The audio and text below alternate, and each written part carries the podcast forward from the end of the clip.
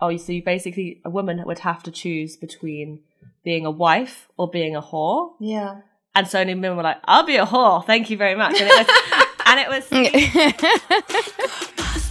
I keep it 100, 365. Squad of bad girls and they down to ride. I'm the CEO, I was born to shine. I'm a girl boss till I die. Uh, welcome everyone to another English episode of Glitter and Cash, uh, episode number 36. Why are we back in English? First of all, you really seem to like it when we speak English, so here we are. and second of all, we have an English speaking guest from London sitting right next to me right now, and we'll introduce her later. But first of all, we're two strippers. We talk about all things stripping and sex work. We're trying to educate people about our job that's full of glitter and hopefully cash. And we'll try and make it funny. And yeah, I'm Amber. I'm in Basel, Switzerland, and I'm zooming with my stripper wifey Noemi, who's on Bali, living her best Bali life. How are you? I'm hungover. Merry Christmas. You're hungover. yeah, Yep. Merry crisis. Um, yeah, it's uh, seven thirty in the evening, and I'm still hungover as fuck. But yeah, Oh, I'm living my best Okay. Bali life.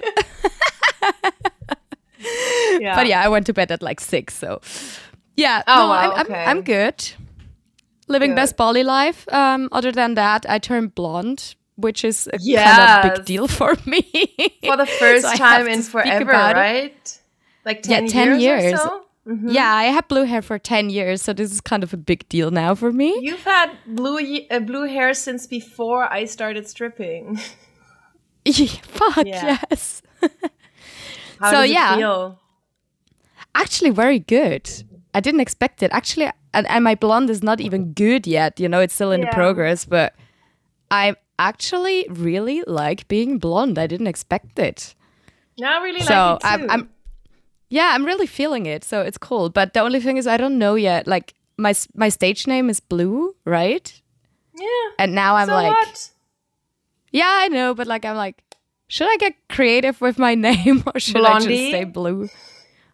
Yeah, Yeah, I don't know. might not. Yeah, you can Yeah, always change it. That's the fun and the, one just one of the many fun things about being a stripper. is You can change your name if you want. Totally, totally. No, it's just not even because I don't think like oh I don't have blue hair anymore, which just it feels like like a bit of a different identity now. I think that's why mm-hmm. I was like, oh, should I get a new name? You know. So yeah, we'll it's see. part of your identity somehow at this point. yeah, yeah, Yeah. exactly. So yeah, that's happening with me. What about you? Yeah. Good morning. Change is good. Good morning. I mean, it's past noon here too, but we had comic strip last night in Basel. And it was one of my favorite shows we've done so far because, first of all, we had an amazing cast, and then it was my co producer Teddy's birthday. So we did like a roast part of the show, and we did a really fun thing at the end of, sho- of the show. But I think I'm going to make that my story of the week because it's a fun thing to talk about. Nice. And yeah, Okay, okay, I okay. have my awesome stripper friend from London visiting, and I love her very much. So it makes me happy that we're spending time together. And I think it's time to say hi to Victoria Rose. Hi. Hi. Hello. Girl. Hey. Hi. Hmm. Hello. Hello. Thanks, Hello. thanks for being on our podcast. Pleasure to meet you. Welcome. Thank you. Thanks for having me. Yes, we're always looking for bad bitches that are somehow connected to sex work, and I, I think you couldn't be more connected to it than you are. Yeah. like, um, how would you describe what you do? Do you want to like introduce yourself? Yeah, so uh, I kind of describe myself as a sex worker because basically I do all kinds of sex work, um, including stripping, dominatrix, um, you know, lo- lots of different things. And uh, yeah, I'm also a burlesque performer, um, but I like to call myself a burlesque and stripper artist. I love that. So I combine them um, for reasons that we'll probably go into later. Um, but yeah, I also make costumes and Mhm.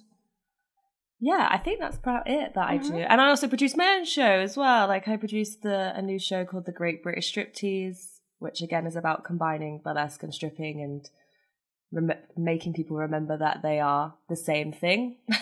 Yeah. uh, we have a lot of people Cool. in the UK who kind of think seem to think that burlesque is classy stripping. Mm-hmm. well, I mean, it's how I explain it to people sometimes because it's like the easiest way to It's get across, easiest- but obviously it's so much It- more. It's literally like they're the same. If like basically if you're taking your clothes off for money, like you know you're a stripper, and then I for me like for a stripping, I it's sex work. Like you know it's sex work. You're getting someone's you're make earning money from someone's sexual from sexual entertainment. yeah, okay. So I mean mm-hmm. that's that's how I kind of differentiate the two because burlesque of course isn't work the same as working in a strip Yeah. club. because for me, burlesque isn't really sex work. Mm. Like on stage as a stripper and a burlesque performer, I feel very sa- like similar. yeah, yeah, yeah.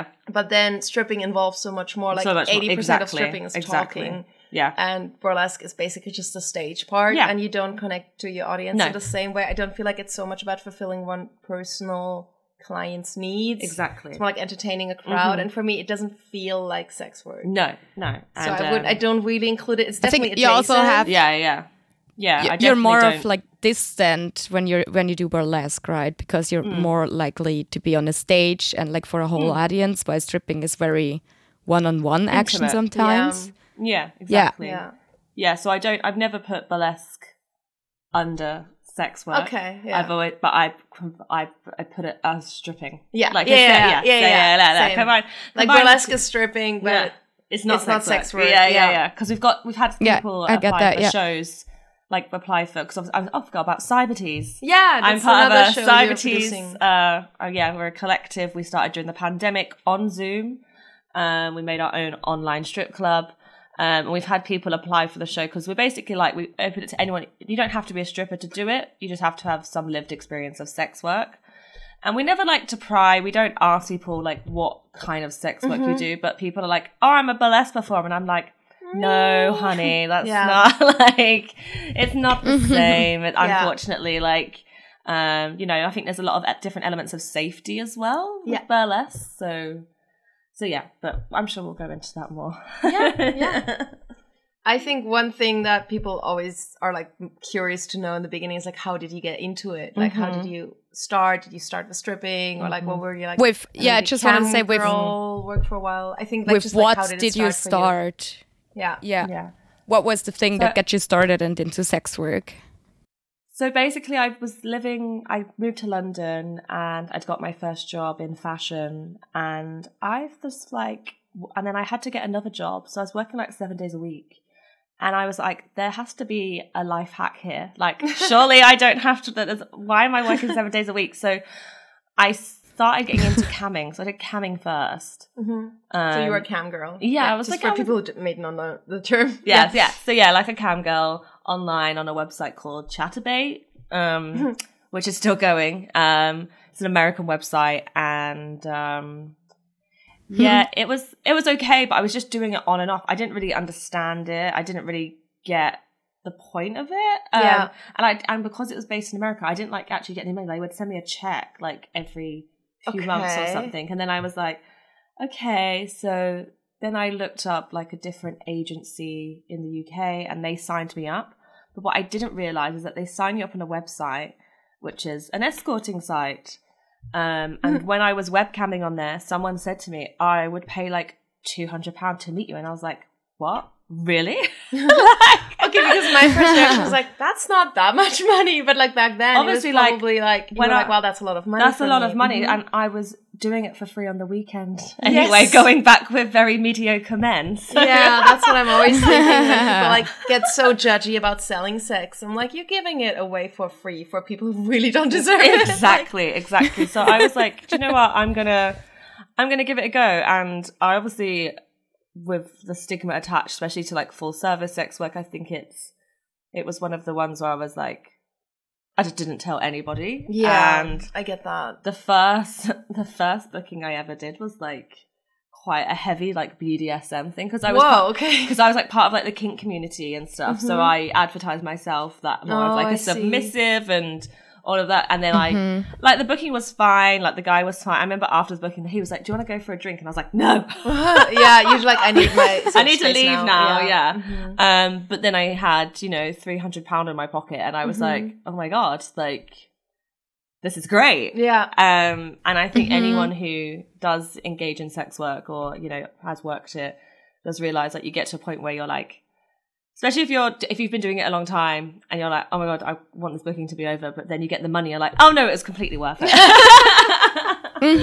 like it, it, it, it's like an end, never-ending cycle. Um, Yeah. But yeah, then I started escorting um, in secret. Like I never didn't, never didn't tell anybody, and then it wasn't until actually we met in Venice, Yes, we met four and a half years ago at a burlesque festival. Yeah. That was and then nasty burlesque festival. yeah, mm-hmm. Nasty Boys, and that was the first time I was surrounded by people who openly talked about sex. Me work. too. And I was like, oh my god, all these people like, and then I was like.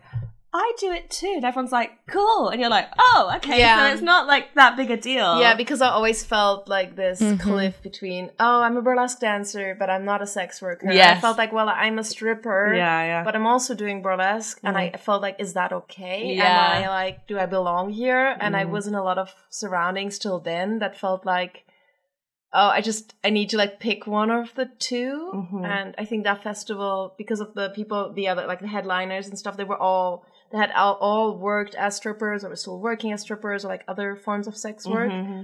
And I think Okay, so me, the the like- name of nasty burlesque was kind of prop- yeah, appropriate. yeah, I think for me it was such a revelation. I think like I really like it, it changed so much for me Mm. to realize, oh, I can be a stripper on stage and it's okay. Yeah. Like show that part of me. It's okay to be nasty on stage and it's Yeah. still burlesque and actually makes what I'm doing better to just own it and embrace it. And yeah. I met you. Yeah, and then yeah, we met, and you know, it, it opened up, and then I think I started stripping about a year before that. Like maybe, maybe no, maybe it was after that. I think it was I feel like it was after I that. think it was like 2018. because I, I, met you in that summer again in London, and you were like, "Oh, I'm looking into strip Yeah, clubs." yeah. Mhm. So then, so I, I kind of went backwards into Yeah. into stripping. you started with a full-on you, BDSM. you started with the heavier, yeah, yeah, the heavier and stuff. now- And um, I Yeah. think that my only regret is that I didn't start stripping when when, when I was younger. Oh, same. Like if I was like maybe not 18, I feel like that's too young. Maybe Yeah. like 20 or something because you you make more money that way. but yeah, but um, also, also I don't know. The you have oldest strippers make the most money, Yeah. basically in the mo- in the clubs we work at. I guess that's the people that have worked there for a long time. Yeah. So because they've they they just know True. like they've just like they've got their how they speak and like Yeah. get clients and everything. Yeah. So yeah, then I was then I went to work at a strip club, like a local one, and then yeah, I did a few pop up strip clubs when I worked in Denmark, which the same Yes. club that we worked there. Yeah, I worked but we there just too. kept missing each other. and then I worked in a club in Leeds. I've worked in a couple around the UK in Bristol. Um, and then yeah, then we started our own pop up strip club in London, Cybertease, after the pandemic because we were like we can't do these shows on Zoom anymore. Yeah. Everyone's going out now, so we now do our own pop up strip club. Um, and yeah, and I still do uh, sex work alongside that as well. So mainly more sensual dominatrix stuff now rather than full service. That's What's just where. Yeah. A sensual dominatrix. How would you describe So, that? uh, sounds sen- great. Yeah, I- I'm interested. Yeah. so like I just so like classic dominatrix is obviously a, a dominant woman. Um, you know, normally around uh, it's like in control of like pain, heavy impact play, like a big power dynamic. Whereas I'm more, it's more for me is about pleasure and that I'm in control of that person's pleasure Mm-hmm. rather than like I'm gonna beat the shit out of you, Yeah. you know, and inflict pain on them. So it's more like yeah, like sensual pegging. It's just basically like Oh, I, want, I think I want to call our episode "Sensual Pegging." I think that's a oh my god, name, yeah. yes, sensual pegging, Um, love it. and like yeah, I I work a lot with like tie and tease, so I'll blindfold them, normally restrain them, and then it's like me using like candles, wax, Ooh, I love that. and like just like a lot of touching. Mhm. But because they're blindfolded, like the sensations, it's just very like, it feels intense for like- them. Yeah, so then it's like yeah, a lot of edging and Mhm. um yeah. So it's just more of the I'm in control of like pleasure and you know, it's it's about my pleasure as well. So That sounds great. How do I sign up? um, yeah, how do you find your clients? Do you, do you work in a studio or? So I hire like um, dungeons from other sex workers. I work in this amazing Yeah. one um, from Adrena, who's an amazing dominatrix based in. She's got this beautiful dungeon. It doesn't look like a dungeon. Like it's not in a dark basement. Mm-hmm. Yeah, yeah. It's like got light. Like it's very spacious. Like it's just it's just stunning what she's done with the the space and. um yeah, or if that's not available, I use other dungeons. We've got so many in London that you can like just hire for Mm-hmm. Yeah. a few hours. I mean, that's neat. Yeah. Yeah. How do you find your clients? How do they find you?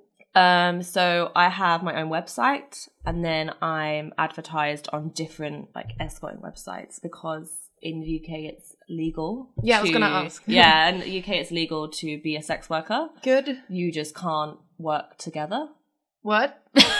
Like this is this is where we get you know, this is why we ask for decriminalization. So basically I can solicitate online. So I can put advertising online. I can see people at home or from a hotel and they can pay me for my time. That's completely legal. But say I was working with someone for safety, like say we rented an apartment together and we saw clients together. Yeah, let's do that. yeah, let's sell clients together. That is illegal because it's seen as brothel keeping. Okay, that's What we- the yeah, that's a really weird line to draw. actually just lately seen uh, some kind of like advertise or video on Instagram about that. Like, and I actually kept it in mind that I was like, okay, I have to do some more research because I didn't get Mm. the whole point. I was like, okay, wait, so it's it's okay alone, but not together, but like because of what? So great that you the came up with that keeping. now. Yeah. Yeah. Okay. So Okay. they do it to avoid like people obviously getting pimps and Yeah. you know, but it they don't also, want someone Yeah. to like like have people work for them and just like get all the Yeah, money exactly. and like enslave sex workers more or less. Yeah, they don't want exactly. that So happen. they, Yeah. it's, it's to avoid But like like for for behind it. safety Yeah. reasons, that's that's pretty shitty. Yeah, I mean, this is what I mean. It's it's um I mean obviously people do it like you know it's cheaper for two people to rent out a thing for a Yeah. ha- apartment for a couple of days, see clients together. especially in London. Yeah. um, we have a thing like day use hotels, Yeah. basically like a love hotel where you can like rent a hotel for like five hours in the Oh, day. that's nice. Yeah, Or like, I mean, there's one that do like one till ten p.m. for like half the price, of, like over half Mm-hmm. that's the price great. of what it would. and a lot be. of clients would probably want to see you during the day because they have a wife to get home to. Exactly. Yes. Yeah. Like I've never been a lady of the night. I've been a very lady of the day. like I mean, that's so nice. So like. I'd love to have like more normal working hours. Yeah. You know? So um, I do. Um, I think American clients or, or tourist tour- clients that I see um, are definitely more evening because Yeah. they've they've got they're over here They to have work. their wife overseas. Yeah, so they're over here to work. They want to see someone in the evening. So yeah, so there's different websites that I use, and then it gets directed to my website, and then I take deposits before I meet yes. a lot of clients, Smart. and I take it to my business PayPal or I take it um, directly to my bank, so I have their full name, Yeah. so I can find them. I think that's good. like, just be like, like, pay me now, and that also like, then you're aware that I have your name. Exactly, and like, and they and they Yeah. know that, like Yeah. you know, because I get a lot of clients that go, "Oh, I can't do PayPal, and I can't do transfer." Like, I think the funniest one I've ever had is someone sent me a deposit from their joint account with their wife. no. it was like from Mr. and Mrs. Blah blah, and I was like, "Okay, but you're you're really pushing it." Yeah. okay. Wow. Um, but then we also take deposits. Like if sometimes people don't have PayPal, and if they're in overseas, they can't do a bank transfer. So then, what most people we have like other ways to take deposits is either like a gift card Mm-hmm. or like through Wish Tender, which is amazing if you're a sex worker and you want people to send you gifts. How does it? What was it called? Wish Tender. Wish Tinder. Oh my god, yeah. So you have Ooh. to you have to get it. It's amazing. Yes. Okay. How's Uh, it spelled? We're like, wish and like then wish Tinder. tender. So T E N. Tender. Okay. Okay. Yeah. It's an Wish- app.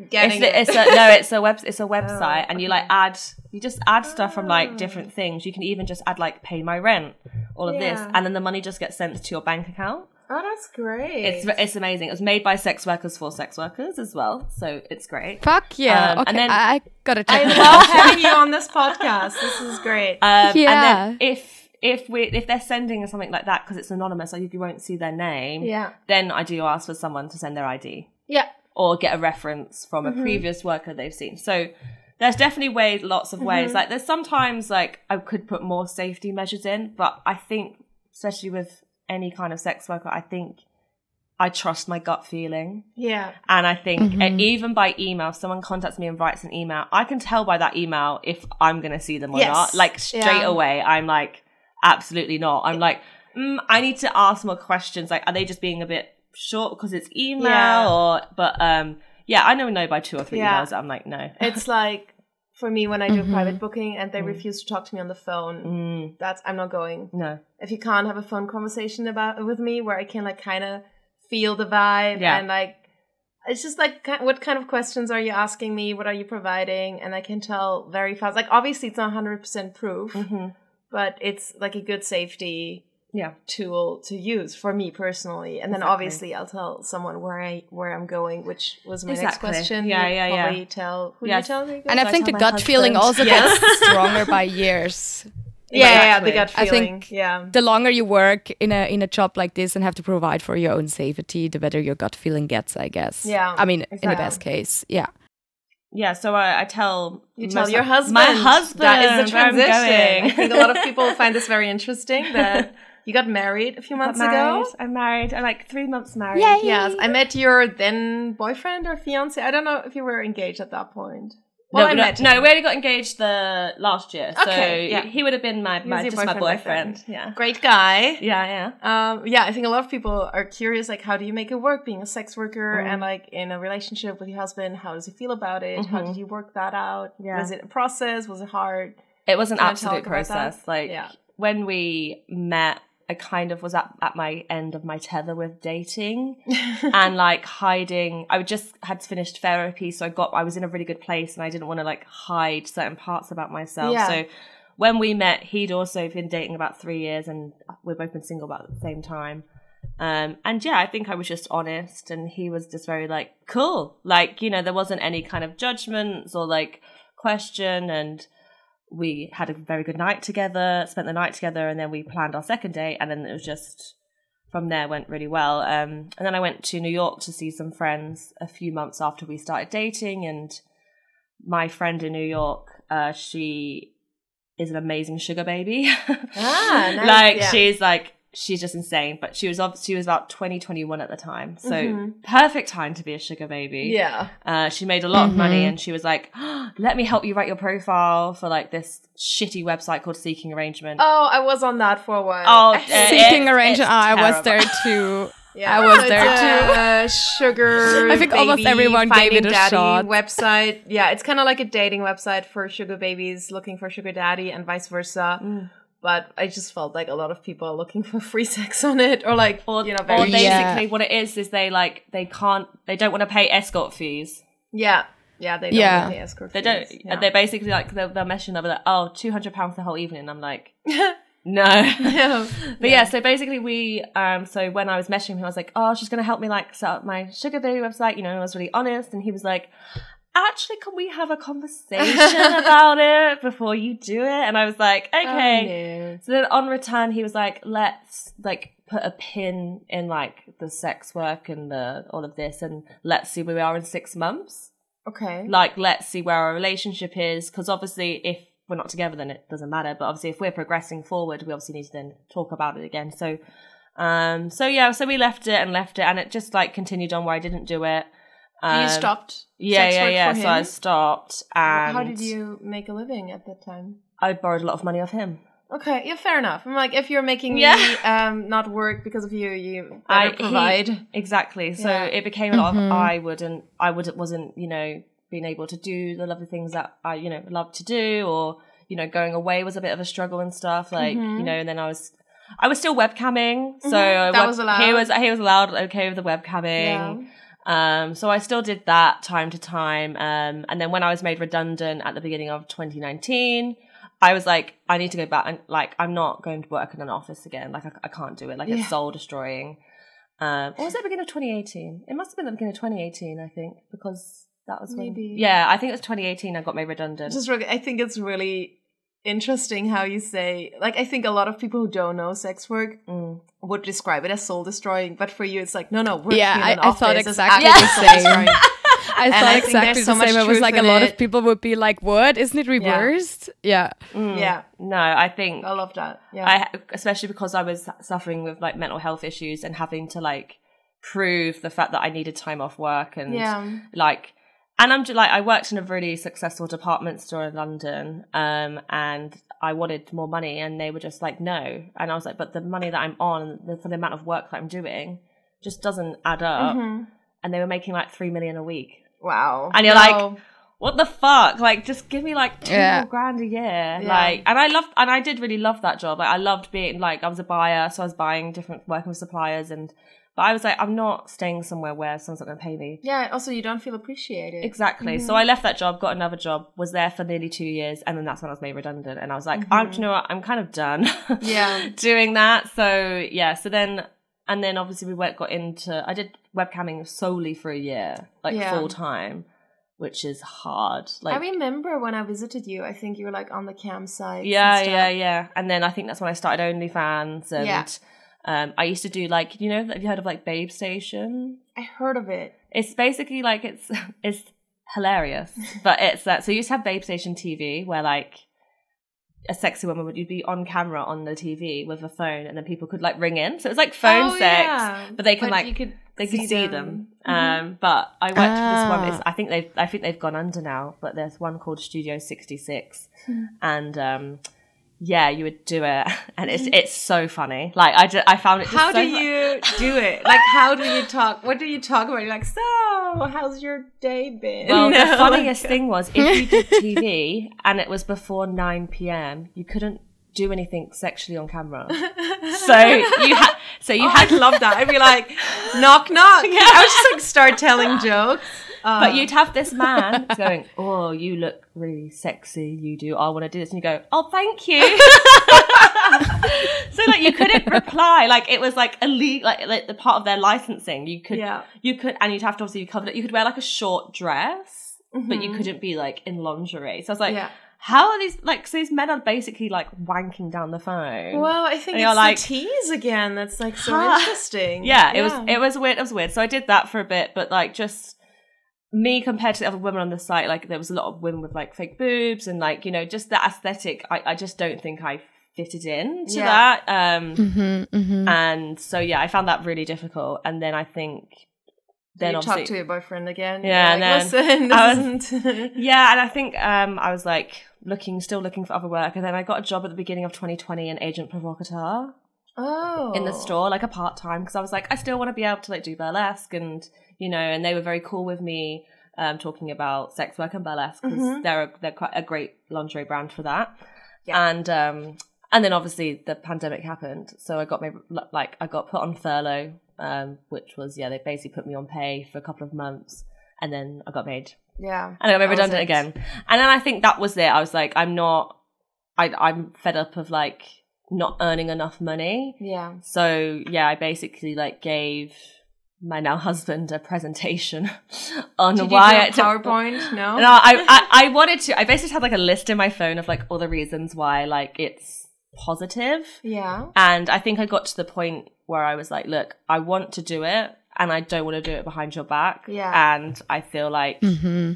I'm always a big thing of like if someone's uncomfortable with something, I'm a big believer in like exposure therapy. Mhm. So like putting the, so I obviously at that point when we started Cyber Tease, a lot of my friends had partners and stuff. So and then I think he started being around other partners who were Mhm. sex workers and was like, Oh, it's okay. Like yeah. this is quite normal. Other people make it work. Yeah, and Like, like, when we talked about it Mhm, last mhm. night, I was like, "This is so fucking inspirational." How Yeah. you do it. So like, yeah, just so tell us more about it. yeah so um so yeah, you kind I of you think- kind of see those people as kind of role models, then, right? right? You're Yeah. like, oh, they can make it work, and then you maybe also have someone to talk to, or maybe ask a question because you're like in this together, you know? yeah, yeah yeah yeah. Yeah, and then I think it just slowly progressed from there. So I started doing like more domination bookings, and the one of the benefits of doing sex work is like, especially if I get a booking through, like I don't have to do it. Like Yes, if I'm in a place, say no. That's- if I'm in a place and I'm like, I can, I do not, I don't have the energy, I don't have the spoons to give this person emotionally because, as you all know, sex work is emotionally draining as well Yes. as physical. So it's like, you know, I've got a lot of clients who I give a lot who know everything about me like they know i'm married they Mm-hmm. know every like and we you know we share quite a lot of personal things You have to if you actually want to connect with them, and Exactly. that's how you like make clients come back as exactly well. Like I Client tried lying to clients Being when I first started authentic. stripping. Yeah, and it just doesn't work. Yeah, No. you can't make up Um, stories all the time. Like you have to open a little bit, otherwise they won't connect. Yeah, you have to show a bit of vulnerability because then you get that back, and then I think they see that as like such an important thing, and then you do develop a good relationship, and Mm-hmm. then they become, you know, I've got a very high client retention, so it's like I've got, you know, I think three or four regulars yeah, that you know if in quiet times they keep me going Yes. and that's what everyone needs to remember. Like you know especially because the the sessions that i offer now are longer bookings. It's more like you know we'll go for dinner then we'll have like a session in the dungeon and then we'll go see a show or we'll see an exhibition. Like it's like a whole day. So it's like it's you know it's basically like a mini relationship on the love that. side Yeah, um, but I'm the reason I put a, I say I say that I'm, I'm married or that because it puts that boundary Yes. there. There's a boundary there because then they know this isn't going to develop any further. Yeah. Like whereas I've got a lot of my my other friends who are escorts and do full service who offer the full girlfriend experience, go on weeks holidays with these men I couldn't do that. and it's and they end up getting to a place where they're like oh i have to i'd had to let them go because they were in, they fell in love with me and they thought they didn't want to pay me anymore yes, um, uh, you mentioned your sister and your family. Do Mm-hmm. you want to maybe talk about, like you said, you know, they know what you do for a living. Mm-hmm. Yeah. How was that a process too? like, i think again i think it was just little drips of exposure yeah, so obviously when i lost my job i would be like okay i do webcamming and like Mm-hmm. it was never a we never sat down i never did like a big announcement like, Yeah. coming out uh, my mom is very um, open-minded and she's always like as long as you're getting money and you're safe like it's the that's main great. main cons- you know that's i think that's that's the only thing she worries about um and then yeah with like the domination and you know the stri- she, she absolutely loves that i'm a stripper like she's yeah like shouts out at parties and Oh, yeah, stuff you mentioned. I love that. and like she's obviously come Cheers to, like, to my supportive moms. shows. Yes, exactly. And then um yeah, she's come to like ballet shows and yeah, it's like she's a very like big cheerleader for me in that sense.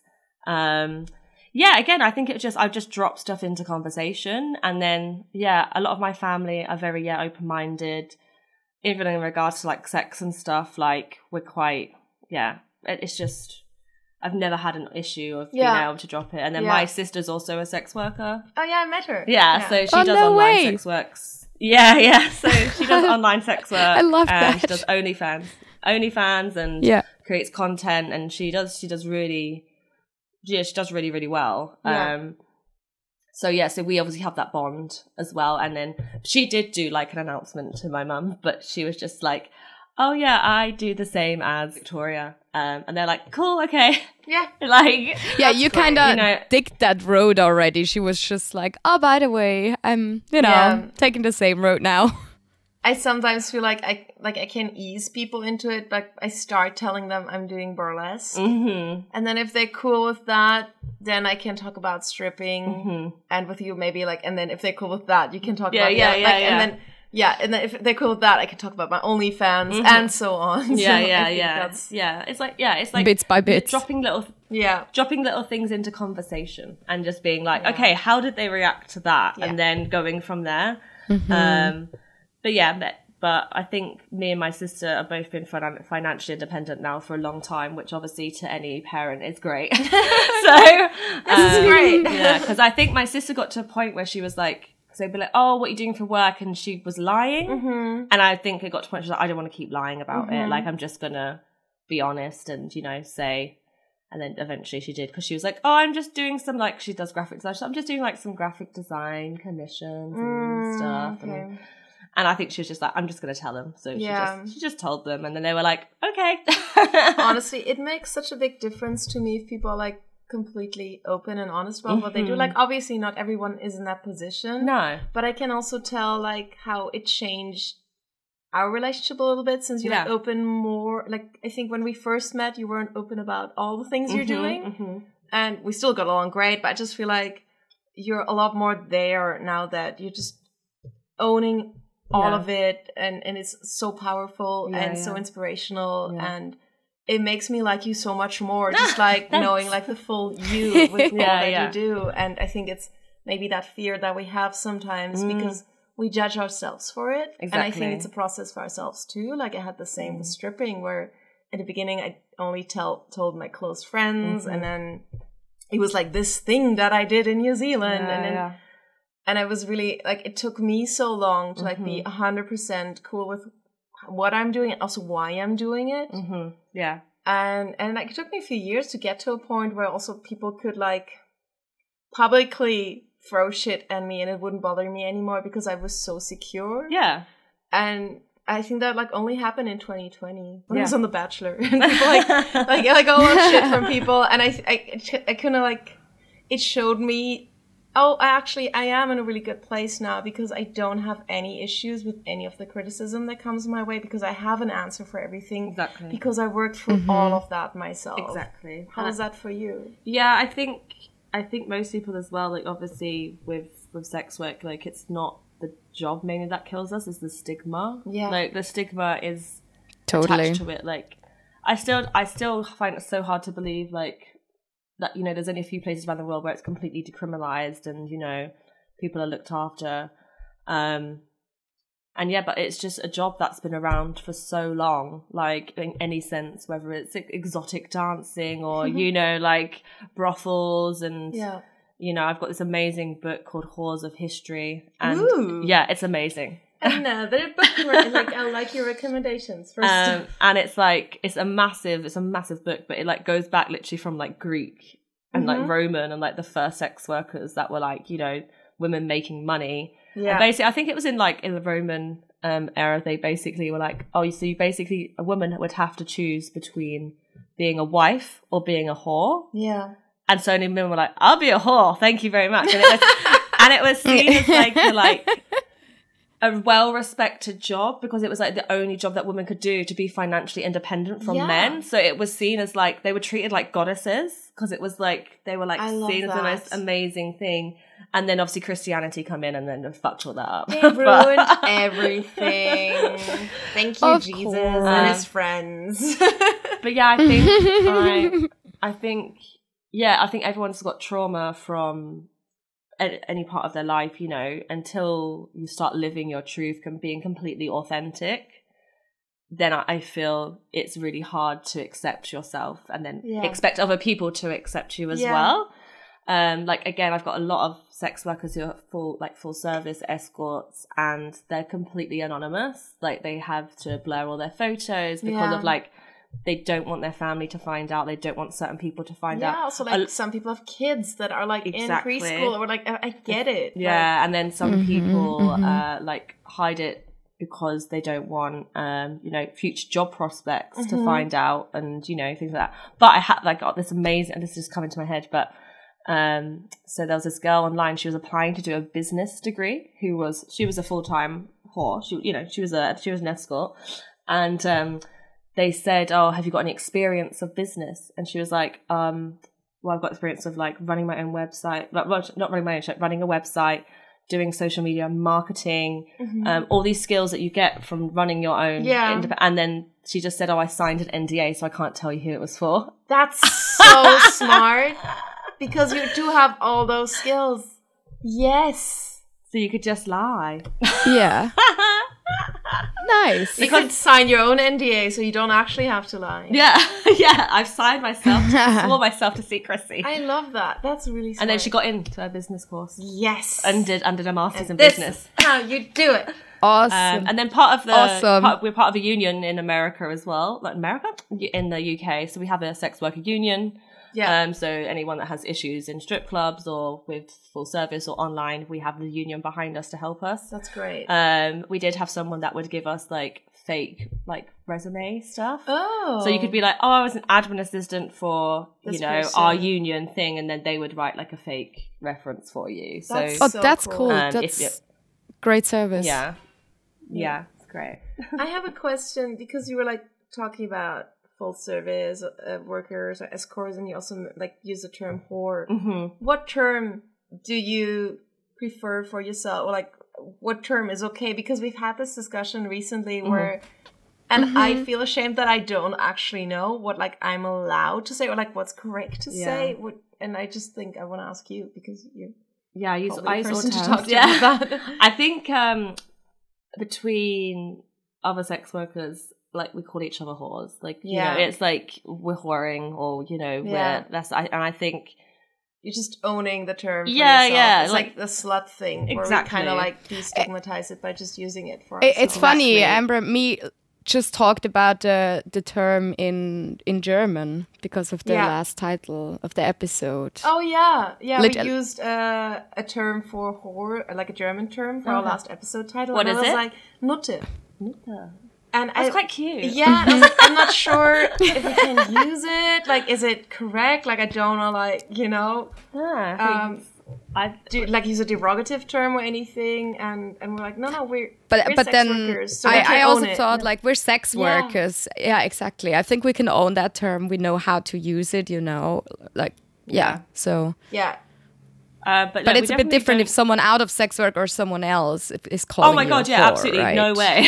yeah. If like just a random guy calls you a whore, then that's that's No, definitely coming I've- from a different place. But if you talk about yourself and I mean, you're unless doing, you've consensually agreed to it. Yes. um, yeah. So well, like when we're in bed, it's a different story. Um but no like it's it's it's Oh, um love yeah that. like even when i'm talking to some clients and i refer to like myself as a whore or my friends as a whore they're like a bit taken back by Yeah, it yeah. they're very like oh and, and then they say like, oh, that sounds so dirty. and then they say it and i go no you can't say that or like we still we we use the term hooker a lot as well like Mm-hmm. they, like hooker friends use the term hooker or hooking um but yeah i think the term prostitution is is just so tainted in history and it's been used so many times to like like stigma like even if like uh sex workers were murdered and stuff like they'd always Yeah. use like uh, they were a prostitute or things like that so i think i think we're trying to like get rid of that word like i feel like that I heard word that is kind of I think a lot of people aren't aware of it right now. yeah so Like they're trying to be Mhm, correct and they're mhm. saying prostitute, but I'm like, I think it's like a bit. I don't know. it's just so tainted of history, like, and Mhm. it's got so much pride. Same with Mhm, whore, really, I as agree. well.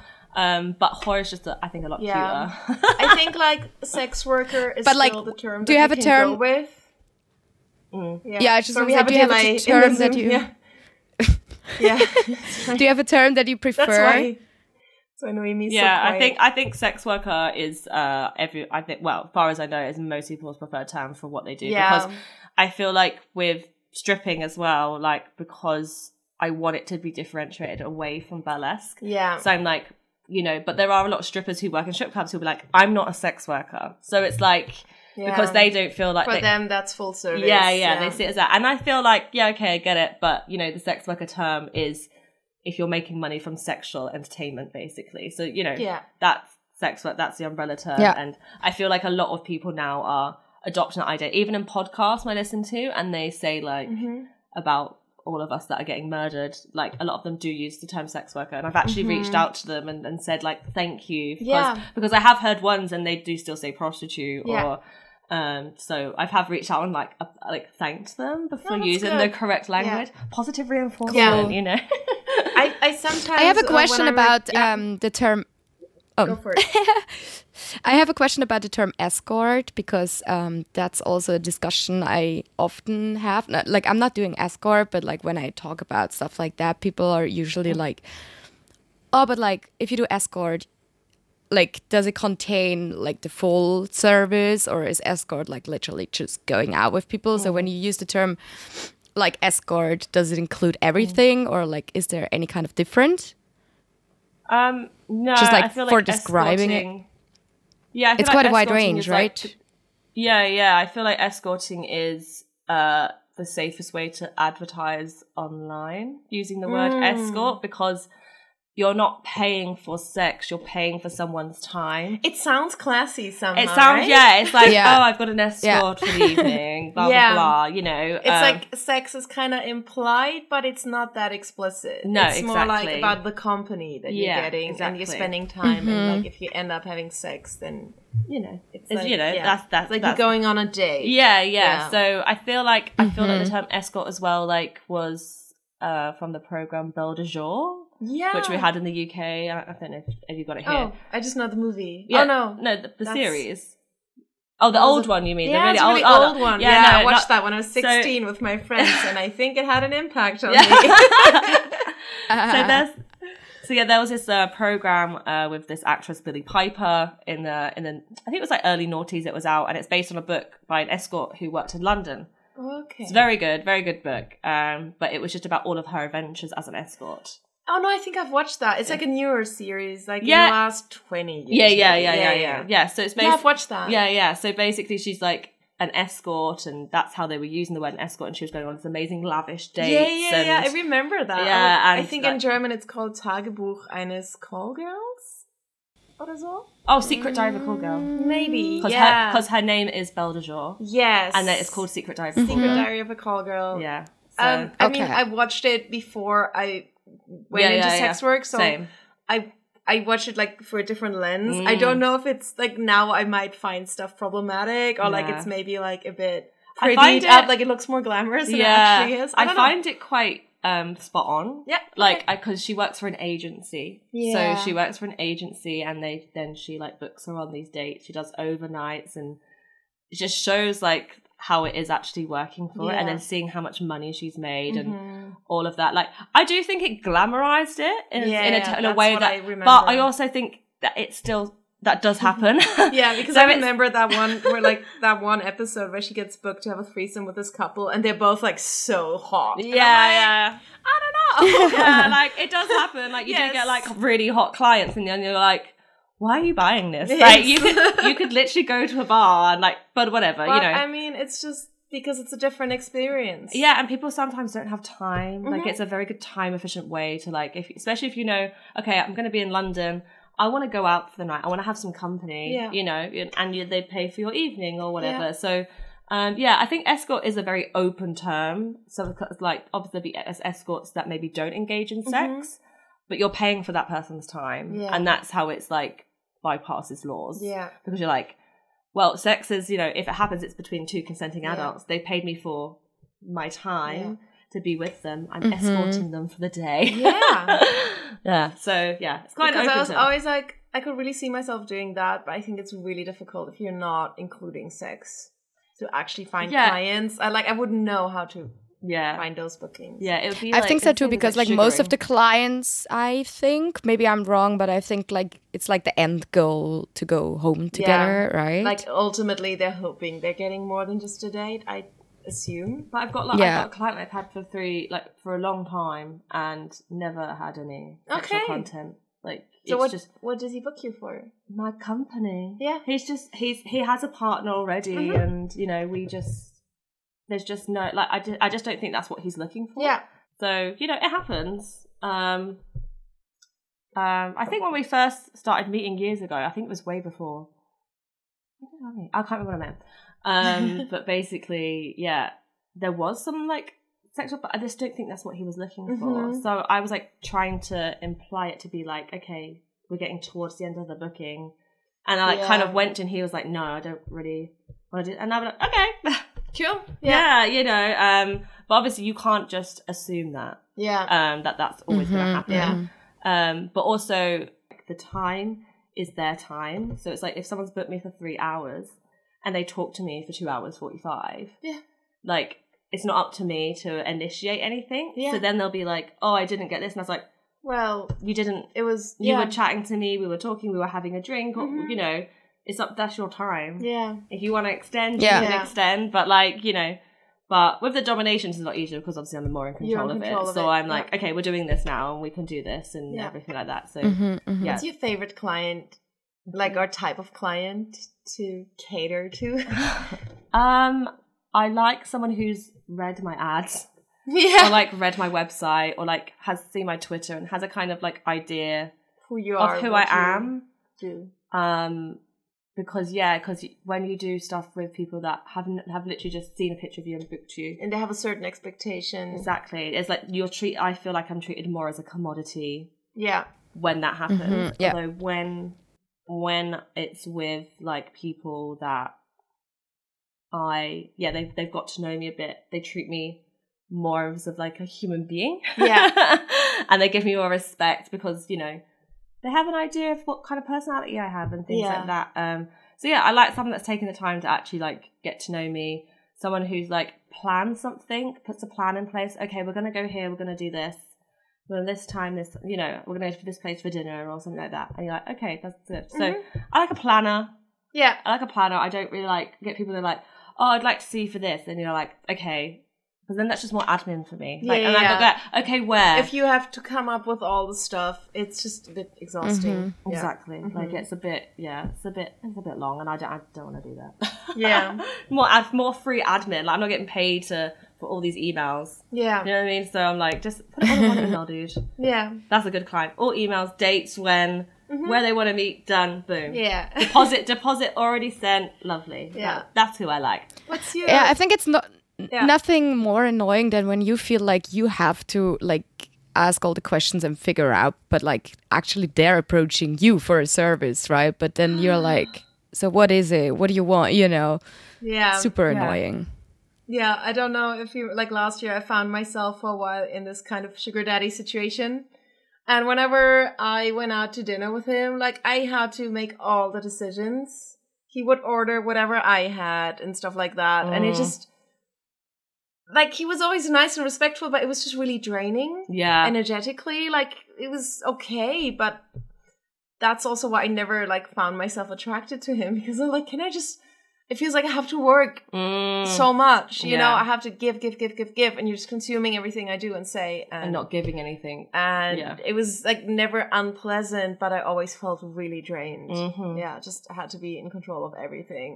Yeah, I think it it is it is a really draining job. Like especially if I'm, I'm if I'm working with I you know I work with a lot of people like my clients are submissives yeah, and a lot of them have not ever explored it. So it's like they're in a part of their life where they're just exploring this journey and they've met someone that they can say stuff to which they can be complete there's no judgment. yeah, You know, they're very open about it and um which is lovely. Mhm. Like it's it's amazing and it's really nice to be able to be like okay, I've helped someone like have their deep like explore one of their deepest darkest fantasies yeah, which they haven't even been able to tell their wives to or like previous sexual partners and you know that is really that's magical and I and I do that's one part I do love about the job. I was Yeah. gonna ask, like, besides the money, yeah. like, what what is it? And I think it's very similar, like Mm. stripping for me. Like I've had those moments with people in the VIP room where I also went a bit kinky with them, especially Mm. Yeah, yeah, then where if like, I had exactly that experience where I was like, I'm Mm. so thankful you were able to open up to me Yeah. and like willing to explore something new that you didn't know you like, and we had a safe space to go into Exactly. at least a little bit. Obviously, in a strip club, it's different. Mhm. But also for me, who doesn't have much experience, maybe it was good to have the same boundaries there Yeah. too, you know, so we couldn't really do that much more. But Yeah. yeah, just giving people a space where they can dive into that Mhm. and explore their sexuality and their sensuality with you. Yeah, yeah. Like I've seen a lot of like bisexual men who have like come out and they're like just starting to really explore their bisexuality, and Mhm. it's like it's just it's just really it's just lovely. Like it, it, that's the bit I like, but then obviously you just you have to put the boundary because again, if you get to a point where it's like they're constantly uh, Yeah. releasing a lot of like sometimes trauma onto you, or Mhm. sometimes a lot of emotions that they just want to get out, then that is when it becomes like I'm I'm drained. Mhm. I can't like I can only I have to take some days off and Yeah, like not speak to anybody. yeah, like because maybe I don't know what maybe would help to speak to other sex workers, just Mm. like let it out a bit, or have a Mm. space where can where you can unload, Mm. or do you just need to be super introvert? Like, how do you? Um, I think it depends what kind it is. Like if it's like a regular, then I recover a lot quicker because I've, I have the expectation already. So like I've built myself up. I know what kind of booking we're Mhm. gonna have and all of that and everything.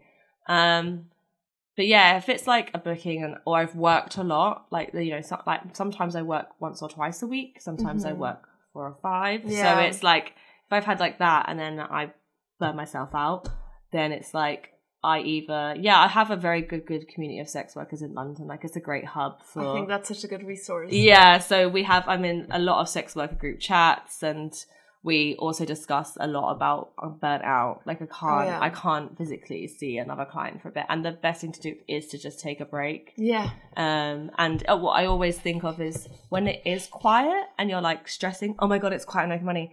Actually now I go, oh no, it's quiet. This is my time to like like Yes. re- like rest and potter around my house. Amber, and, you know, take like- notes, please. That's why I'm going on vacation in January. Yes, good. I know. Where it's dead in all the strip clubs all over the world. yeah yeah exactly but yeah i think yeah taking those quiet times when things are quiet and you know you don't want to really push yourself to go work anyway and just like yeah just chilling Mm-hmm.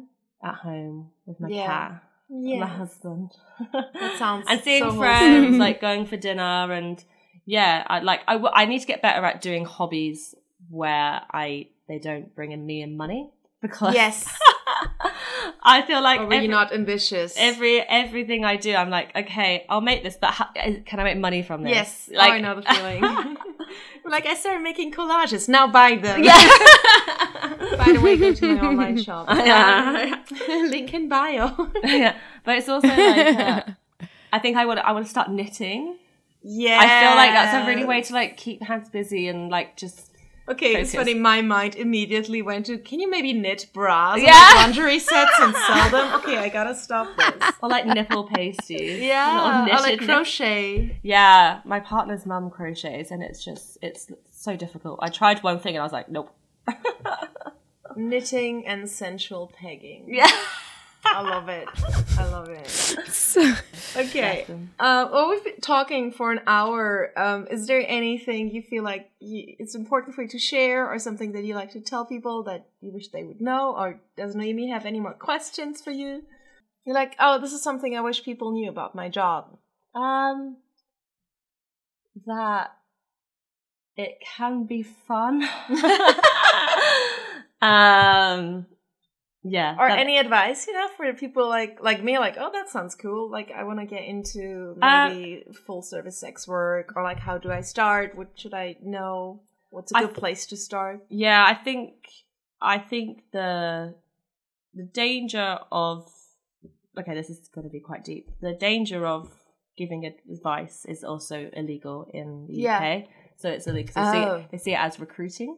Oh yeah, And brothel Yes, keeping this is again. Now we're recruiting. Yeah, yeah, podcast. yeah. So We're building an army of sex Yeah. workers to take over the patriarchy. Don't tell the men. So I always instead yeah, of saying, you know, we're gonna conquer the world. that- the horse Yeah, conquer exactly. the world. No, So- it's good to. so instead of saying, like, Yeah. this is how you do it. It's more like, okay, if you find yourself doing it, find a buddy yeah, that you can tell who you know is go where you're going. yeah, Like, don't let them know like, where you go. Let do them know it when all you're by finished. yourself. No. Yeah. Um, and if you can't do it by yourself, then join the union. We have like a sex worker group chat, and Mhm. you can find a buddy in there. Yeah. Um, uh, or Cybertease, you can contact us. We'll be your buddy. Um, yeah, the safety. Yeah, just trying to screen as much as possible. Mhm. Um, but again, that's not always possible. You just sometimes it is. It is a risky job. Yeah, Um, and but I, I, think it's like, yeah, yeah. isolation. I think is a Mm. danger in it. yeah, and I felt like that as a stripper as well. Like, Mhm. and it's made me so much more healthy since I like connected with other strippers, like Blue, Noemi over there, Yeah, and like yeah. And it's just it's so important, Mhm. and because of the stigma again that we also internalize, Mhm. it can be hard to reach out because we're ashamed, and yeah. it's a process for us to accept what we do. Exactly, and I and I have had a lot of unfortunately sad stories where people have come out to their friends and their friends Mhm. have not been okay with it, or you know, make horrible, you know, comments. And I think with a lot of my friends, more of them they're just they're just interested, like Mhm. they're just like, oh my god, I can't believe you did that, and you know. Um, but sometimes it gets to a point where I'm like, I don't want to, I don't want to talk about it, like, like Yeah. those things anymore. Like it's kind of boring, like if, especially because it's always the same questions, and you're like, yes, I do that. Like you know, I don't. hmm Let's just leave it now. But I think most people in my life have kind of got to a point where they're like, oh no, it's cool. it's interesting because I just remember like a few years ago when you kind of like hinted that you do more than just stripping. Mm. I remember having like a moment of maybe internalized whorephobia Yeah, yeah. myself. I was like, ew. Okay. yeah, yeah, yeah. And I just I just acknowledged it and I was like, okay, it's there maybe it's my issue, Mm. maybe not, but I'm just now wondering. I think it's also like now that you're like fully owning up to it, it Mhm. doesn't happen anymore. And I think Yeah, maybe yeah. it's like a little bit of both. Like when I think when the person itself is not 100% cool with it, sometimes we pick up on it too. yeah, yeah, Like yeah. we feel there's a vibe that something's maybe not 100% like in the clear. Yeah, yeah. So like obviously it might have been both, like me just like also like because I've had my process of like, oh, stripping is not okay, and then stripping is okay, but other forms of sex work are different. And now I'm like, no, no, everything's okay as long as you're okay with it. yeah, yeah, yeah, Um, yeah, exactly. And I think, yeah, it just I think it makes makes a difference. Like now that you're like hundred percent there with it, Yeah. I'm like, oh my god, this Yeah, is so yeah, yeah, inspiring. yeah, yeah, right? yeah. yeah. Yeah, yeah, I agree. Like, um, but yeah, I've heard some unfortunate stories. People have come out to parents, they've been disowned, or they just they don't talk to them anymore because of what they do, and yeah, that's the killer.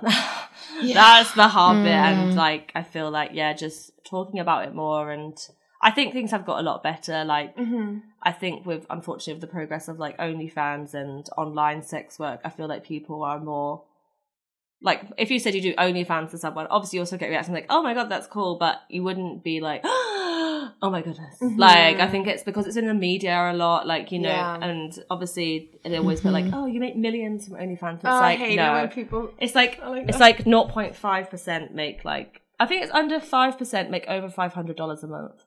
No, I think it's more than that. Is it? That's what I've- that was, but I've got that because I make a in, bit more than that. I'm apparently in the top fifteen percent. So it's Yeah. like, so I think there's quite a few people making. Yeah, maybe it's got better now because I think I got that in like 2020 or 21. And maybe or it was in something. 2020 when like everyone just had an Mm. OnlyFans. Yeah, And a lot now- more people. It's kind of like regulate itself a little bit more. Yeah, yeah. So, But, um, yeah, but we yeah, talked about it on the podcast how like it's I feel like doing an OnlyFans is what it used to be like when people are like, oh, I'll just start stripping if money is Mm. tight, and now people are like, oh, I'll just do an OnlyFans, I'll just sell feet pics. I'm like, it's not that.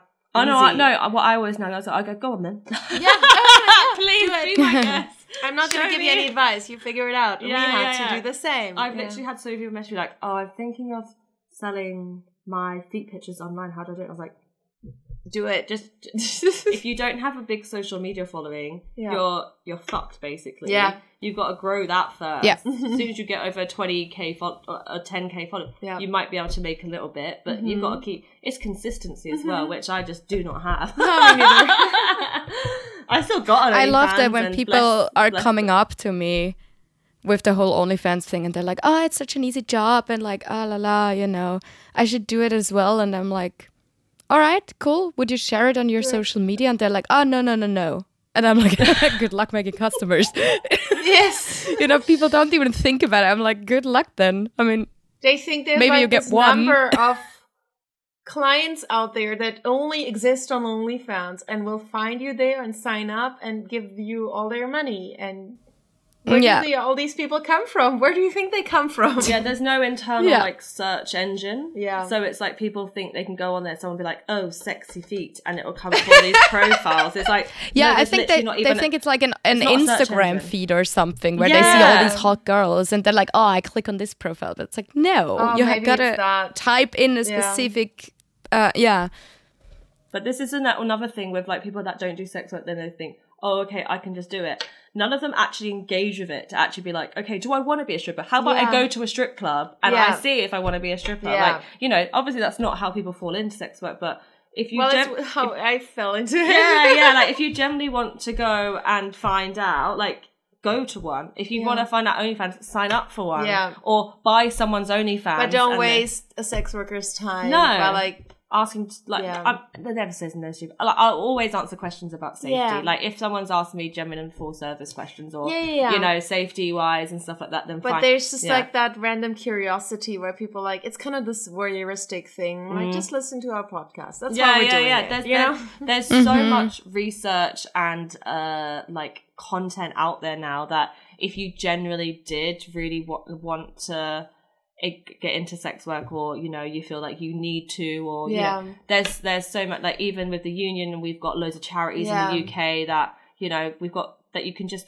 go on and download like of you know how to Mm-hmm. Be safe and stuff and I like Yeah. when I started stripping nine years ago. I think it was still different too. Mm. Like I didn't. There was like no stripper grams. Like No, I didn't no, have no. an Instagram back then. So I had to watch the 1994 movie Showgirls to oh my gosh myself. but what a great that was my intro to stripping. Yeah, we watched it together last I did do it year. yeah. so good yeah. So good, so good. Someone's gonna do a burlesque act to that. That they were talking to me about it, and I was like, "Oh my god, that's gonna be yes, amazing." Yeah. I love that. Legendary So- movie. Yeah. That's so good. I think we want to do a story of the week. If Noemi's phone is still with us. Uh, it is actually. I'm just. It, it is quite overheated, but I think it's holding. Yeah, we got and 10 I, more am minutes. just kind of quiet. Yeah, and I've been just kind of quiet because, as said, we have a bit of a, a delay going on with Yeah. And Victoria and me are call, next that's to each why other, I- so we're like just chatting yeah, so that's why I was away. holding a little back as well. Yeah. because- yeah. All right, uh, who wants to go on with I think the we should give you the space now since you've been so quiet. Okay. Um, so the story just came to my mind uh, when we talked about like seeking arrangement and all these pages. So I was on that page too, and um, actually I got. I was a bit of a mix of I kind of got contacted from a dominatrix on Instagram, but it was like in the name of a guy that saw me on seeking arrangement somehow. What? I don't know. I think she, yeah, she probably would. The thing is, she would have gotten some money out of it if she found like the perfect match for him, technically. So, um, he was looking like I, I also had phone calls with him because he was like very specifically looking for like a very specific type of girl like um he likes to be and show off with a girl that's like very provocative and you know mm-hmm. like doesn't give a shit about what people think and he loved the way i look and he was actually very nice on the phone. A bit like well it went then too quickly into a thing that i thought like okay he technically actually wants to have like a full on relationship and it would be a golden cage because he oh, was like okay. willing to pay like he was like, like he wanted you as a funky accessory, and then yeah. Exactly. He was like, "Oh, I would. You don't have to, you know, work at all anymore. I'm giving you a penthouse in Zurich. You can live there. I give you ten thousand a month. If it's uh-huh. more, then that's you know we'll see. But like ten thousand is what you earn a month. You have your own penthouse. I'm also not sleeping at your place. La la la. la. But of course, I have a key." Um, but you're always available, you know, like whenever I want to do something, when I want to go somewhere, you know. So, and I mean, immediately I knew I was like, hell no, you How know, can you be absolutely always not. available? Yeah. Like, like I want Yeah. a cool chick uh, who's like cool and independent, but I don't want her to be independent. You know, like yeah, available. and I was like, It's what should not- I do? Like sitting sitting in my fancy penthouse then the whole time, and you know. But he came up with all these like he was also like a pilot and like um he was also like, oh, we can fly to the states, we can do a trip around the states. I can also help you with a visa, la la la. So he had a lot of great offerings, but of course it wasn't a thing for me. But I couldn't resist in meeting him because I just I was too curious. I knew this is not going to be my thing, you know, but I was too curious that like I had like that big of a deal. He was like that big of a fish, you know. So I was like, okay, I got to meet this guy and see oh. because during that time I was also that was actually before stripping, but I already had in mind that I would love to open a, a strip club. Mm-hmm. So um or it was around the time I started stripping. So and then I was like, okay, I mean maybe, you know, who knows we get along and we just stay friends and he will invest or something. maybe so I I'll met still him. get some of the perks. yeah. yeah. So on the phone he was actually seemed to be quite alright, but then I met him and it was horrible. Like Oh shit! the way he's the way he spoke about women was like oh you know it's never 50-50 i mean the man is always a bit above. And you know like it was it was disgusting how he spoke about having a relationship because he was like well in the end it's always the man leading. It's always the, you know. And i was holding myself so much together. I was like sitting at the lake and having a drink with him. And i was like i wanted to throw up in his face. Yeah. yeah. and but I think I played my role pretty good actually because he was totally convinced I'm on. And then I also told him about my idea about the strip club and everything, and he told me that he will he would be willing to invest um, a half a million. Um, but only, of course, if I'm gonna be if into you- the arrangement with him. But he would be, I will totally, absolutely invest right away a half a million, and he would also Yeah, wanted also, to be it's like involved in the strip club. Yeah. And he also would wanted to be involved in strip club. And I mean, obviously, No. no. And then at one point, he didn't he really didn't get my signs at all. Like he gra- just Yeah. grabbed me and kissed me. Oh shit. And And also, Yeah, like, it it, was sh- it so- sounds a bit like a lot of empty words too. Yeah, it's a it's a it's carrot Yeah. dangling. Is Yeah. what we call it. Yeah, carrot dangling. Carrot dangling. It's like these guys that come to the strip club and they open their wallet and there's like so much cash in They're it, like, and got then they so do not money." do not Exactly. even tip a Yeah. single dollar. I'm like, what are Exactly. you doing? Like, and I fell for it a couple of times. I'm like, ooh, he has money, and then I spend a lot of time with them Mm-hmm. until I realized they're not actually spending any on me. no. So Mm-hmm. yeah, the, the, the Oh, thing is, yeah, like I had proof, like he is fucking rich, you know. But Yeah. like I said, like the the fun part was like then he just kissed me, and I was like, Ugh. and then he No, he like drove me. He would like drove me like back. We were like in the, in the car. He drove me back, and like I played my role pretty fucking good because then you know we said goodbye, and he was like, "Oh yeah, like let me know later on how you feel." And then pretty quickly I texted him that I was like, "No, like this arrangement is not for me." Like politely, you know, but I was like, "This is not what I'm looking for." Um, good luck in finding what you're looking for. And then he was like, "Oh, but since our chemistry was so good, we maybe can also casually hook up." are you kidding me? Like, who are these people that do not? If that's like, how is he successful if he can't read vibes like that? That's always like what amazes me. Like, Yeah, I guess he's just a just off. They're just so emotionally un- unavailably in, Yeah. in tuned to like body language. And Yeah, like, but I'm always like, how are people terrible. successful yeah. and they're like that? Like, Yeah. it, it gives me this. and I mean, of course, mistrust I world. I, I played my role to a bit, but I wasn't like hanging on his, around his neck and be like, oh, you know, not at all. So I was like, really, you really think I would do anything for free? With you, like mm-hmm. what the heck? And then he gave me the same offer. He told me that like he gives me a certain amount of money if I find the perfect girl for him, basically. wow. But yeah, that was that was an experience. That so what's his number? No, just oh wow. Oh damn. I was just like thinking Yeah. about if I have like a more full service sex work adjacent uh, story to tell, Mm. so something. But I don't. I don't really Mm-hmm. have something. So I'm just gonna go for. um Also, comic strip was great. Yeah. Um, so there's no story Yeah. there. So I'm just gonna tell a different story. It was great. Uh, we gave my co-host a lap dance together, did. and then we brought one of the comedians out, out and get like made him give Teddy a lap dance.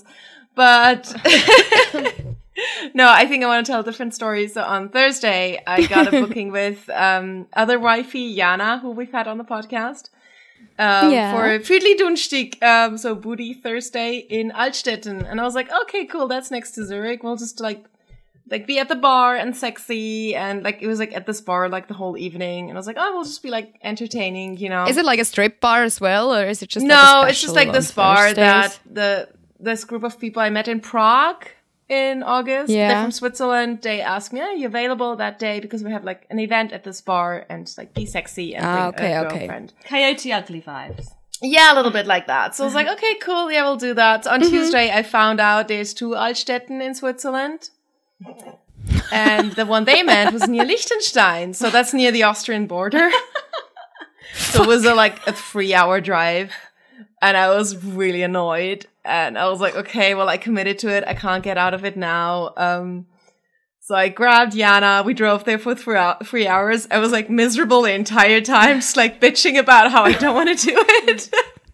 we got there. There, the guy was like, "Yeah, just like like, we brought some dessous and like sexy outfits to wear," and and he was like, "Yeah, you'll just work at the bar with me for like the next seven hours or six hours. This is like this is the beer, and you'll just figure it out." And I was like, "What?"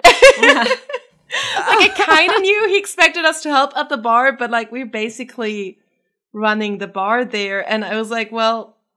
Like I tried to like be heels? positive. No, no, he told us to wear flat shoes. So like he, he Okay, okay, briefed okay. us well. I think we just kind of had like a bit of a different idea somehow. So Yeah. we started working and like at first I was like, "Oh, actually, you know, I worked behind bars for 10 years. I did like barkeeping and barista jobs." And I was like, "You know, I quit that to like I became a stripper so I didn't have to do that anymore. And now I'm back behind this fucking bar in laundry. But then actually it's like the bar was quite small And Yana had never worked behind a bar, so ah. she was like really faking it till she was making it like behind me. She did great. She did great. She, like she was hustling, but obviously it was very overwhelming for her because we just like had to figure out the prices and everything. And the guy helped us and he was really helpful, but we just kind of like jumped into it. And the bar became really full. And then the guys who got me the gig were like, Hey, if we pay you a bit, do you like, would you give us a topless dance? So I went to the bar owner and I was like, is that cool if I do that? And he was like, yeah, like, I mean, maybe like keep your pants on. And I was like, yeah, that's fine. Like in this kind of bar, in this kind of setting, I wouldn't feel great getting fully naked anyway.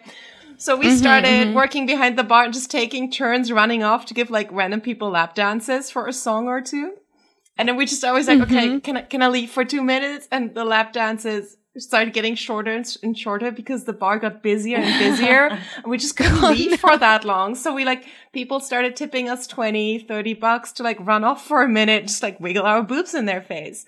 So we started making tons of tips and the bar got so full at some point. Like we just couldn't leave the bar anymore. We're just running. But it was fun because I really like it felt like back in the day when I actually worked behind bars, like when you get into that Uh-huh, state uh-huh. where you're just hustling drinks. And the bar was organized quite well, so it was actually quite easy to work there.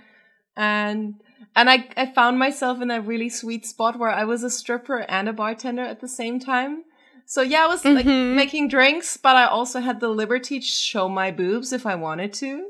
So whenever people like tipped really well, I did like a nip for tip situation. and I was like, I oh my god, that. this is like it's just like the best of both both worlds coming together, and and like being behind a bar but not having to behave, like not having to be decent. Yeah.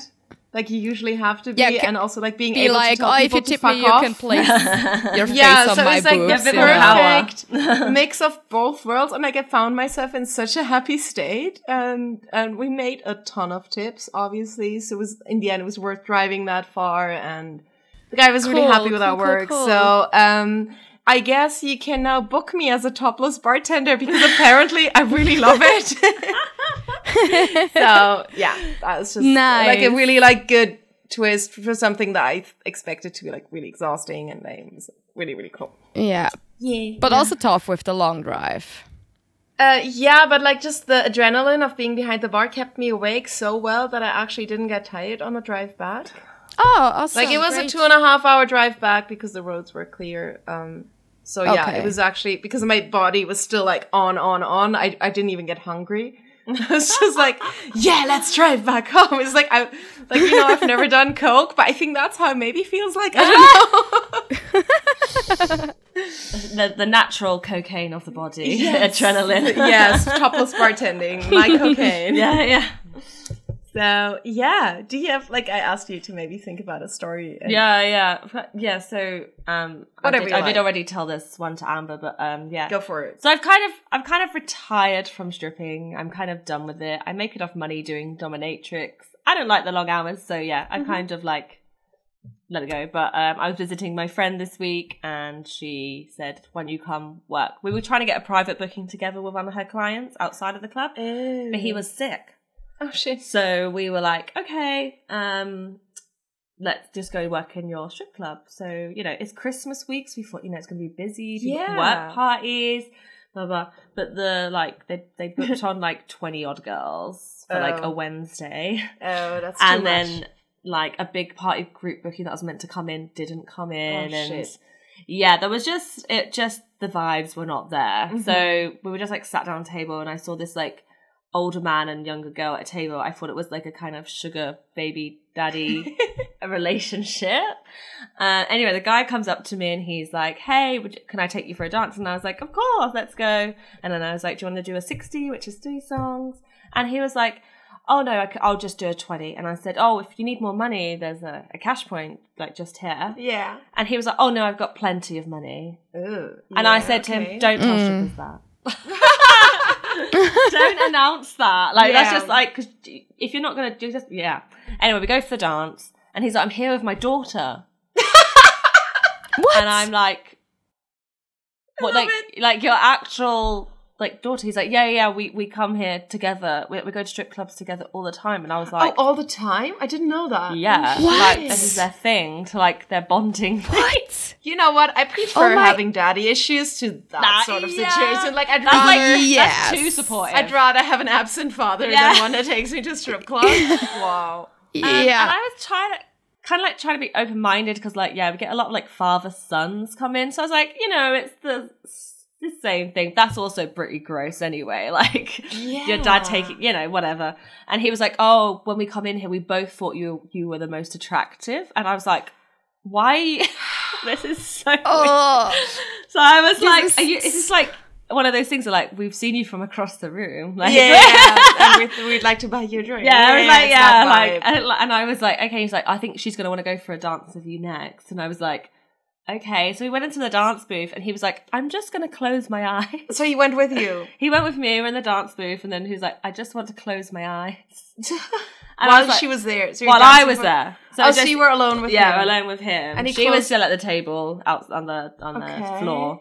So I was like, okay, well, I don't get why you've gone for a dance if you're not. I was, I didn't argue. I just, Yeah, I it's non-touching. it's a non-touching club Mhm. um unless you go to like vip and Yeah, okay. you know secretly do it Okay. So non-touching Uh, and eyes closed. yeah so no touching I was, and i was like okay i'm just gonna take my top off like i'm not even gonna i don't even get nude for a 20 pound dance no. anyway so i was like i don't know i just literally like standing there just like moving but not really doing it because he's like he's not even looking at me anyway Yeah. Then we leave, and then he's like, "Oh, you should come talk to my daughter. She'd like to take you next." And then so I went over to her, and he, she's like, "Oh yeah, I'm just like trying to get my dad to like get as many dances as possible." And or it was just so such a weird dynamic. Like I was like, because she was like, I said, "Oh, would you like to go for a dance as well?" Mm-hmm. And she's like, "Oh, the problem with like liking women is that there's too much choice in here." And I was like, "Well, yeah, obviously, but just go for one." Like Yeah. That's Um, a lame excuse not to and go. they they were there till like three, and then because it was quiet, they let us all go early. so she likes women. yeah, And maybe so like her her dad was trying to connect with her. We're like, okay, let's we both see we He's have like, something okay, in common. yeah. We both like Yeah, yeah, women. yeah. Let's I have a with lesbian daughter. We like boobs. I mean, let's start there. Maybe he's, he was trying to be like super vogue about it. yeah, and I think I think because she was because he they were talking, she was like, just go ask, and he was like, no, like he felt uncom. I think he was more uncomfortable with the mm. strip club situation than she was. Oh my god. So I think it was like she was like, Oh, "Oh, go ask him." He'd be like, "No." So she she would then go up to other the women in the club and pay for, and be like, "My dad wants a dance with you," and then he would go for this dance that he clearly doesn't really want to go Yeah. on. That's why I think he was closing his eyes. Yeah. he's like, "I'm doing it to maybe be supportive towards her." yeah, no.